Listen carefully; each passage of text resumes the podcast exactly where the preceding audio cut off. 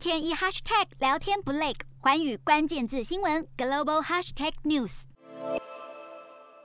包含中国主席习近平在内，一张张中国官员的照片被摊在地上。土耳其律师团根据九位土耳其公民在内的十六名委托人请求，为一百一十六名受害者向伊斯坦堡检察长办公室对中国一百一十二名官员提起刑事诉讼。参与提告的民众表示，自己的亲妹妹被关进集中营，至今音讯全无。律师团指出，根据联合国和一些官方资料，超过三百万穆斯林维吾尔突厥人被关押在集中营里，甚至在里头遭到性侵害。律师团强调，已经从最近逃离的证人证词以及法官检查中获得证实，而一百一十六名受害者包括儿童，有些仍然被关押在集中营，被迫失踪，有的已经在集中营里丧生。呼吁检察单位向被告的中国官员们实施拘留措施。不过，伊斯坦堡检察长办公室对诉状进行审查后，将会提请司法部定夺是否针对本案启动调查。洞悉全球走向，掌握世界脉动，无所不谈，深入分析。我是何荣，